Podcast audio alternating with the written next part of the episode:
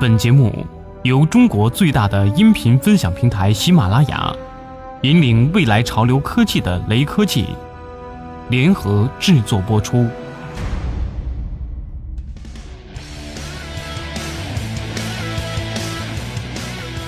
这是一个提倡脑洞的时代，当然，这更是一个科学引路的世界。伴随着科技的发展，我们在欢欣鼓舞中迎来了一个个科幻新生儿走入现实。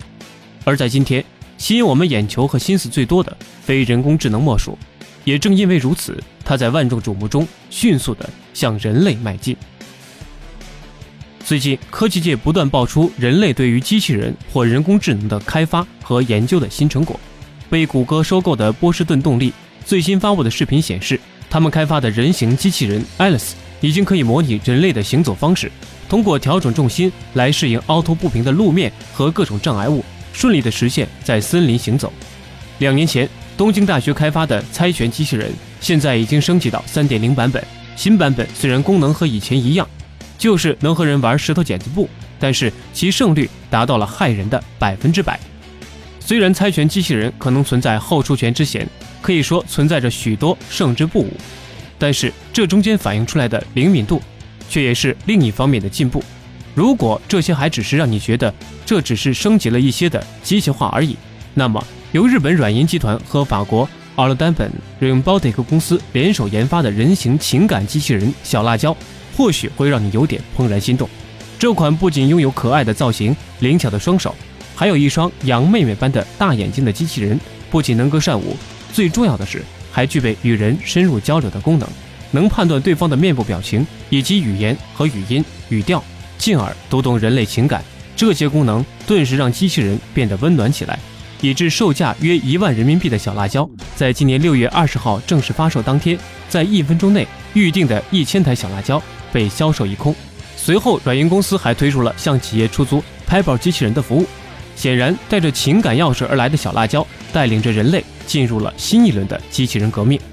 对于机器人的概念，或许我们还是有更多的停留在冰冷的工业机器人层面。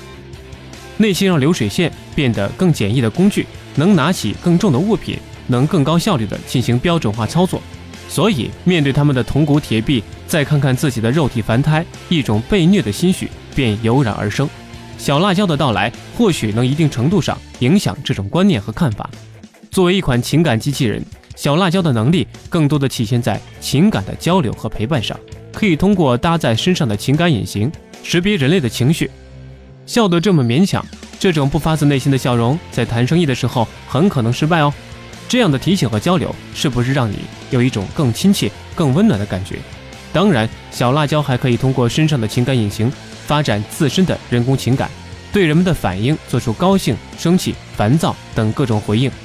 根据软银集团创始人孙正义的介绍，目前小辣椒的情感引擎主要模拟了人类情感有关联的三种激素，分别是多巴胺、去甲肾上腺素以及血清素，取自于六种基本的情绪反应。三种是正面情绪，包括喜欢、好感以及平衡；另外三种是负面情绪，包括憎恨、痛苦以及不平衡。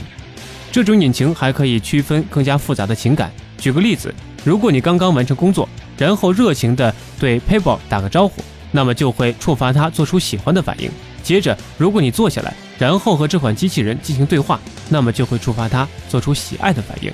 这样的一个贴心宝贝，虽然跟钢铁侠的形象有些不同，你也很难将它与一脚将你踩扁、一手把你捏碎的终结者形象联想起来。不仅难以联想，事实上，小辣椒的确不具备这种能力。作为一款情感机器人，小辣椒甚至不具备洗碗、洗衣服等做家务的能力。当然，软银公司也表示将会推出约两百个应用，让小辣椒变得更有用。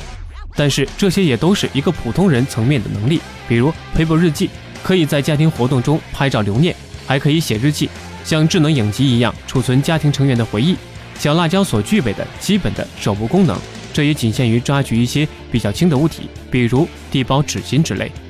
小辣椒的出现，不能不说是人类在人工智能发展道路上又向前迈进了一小步，同时也是让我们脑补的一大步，让我们走出机器人都如钢铁侠一般威武，如艾娃一般无情的思维定式。